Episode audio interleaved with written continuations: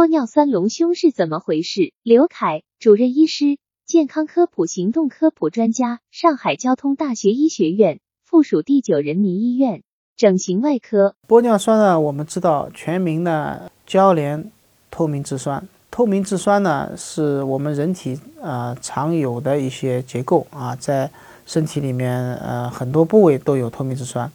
那么正常的透明质酸呢，它是吸水的啊，它那个是我们人体组织的一个呃能够产生一定的流动性的一个一个重要的一个结构。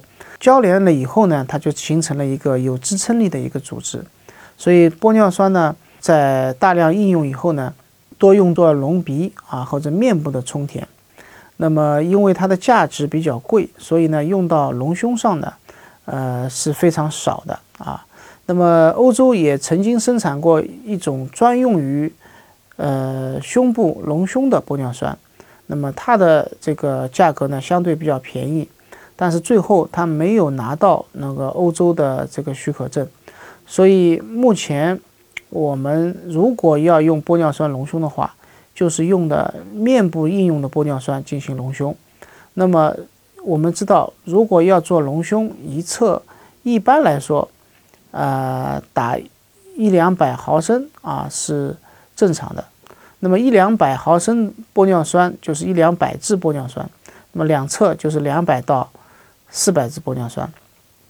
那么整体的费用啊，应该是在。正常的话，现在应该说在几十万，所以这个是价值比较高的。专家提示：玻尿酸隆胸是怎么回事？玻尿酸全名交联透明质酸，是人体常有结构。玻尿酸多用作隆鼻或面部充填，因其价格较贵，很少用于隆胸。如果用面部应用的玻尿酸进行隆胸，一侧打一两百毫升，也就是一两百支玻尿酸。整体费用大约在几十万，所以价格比较高。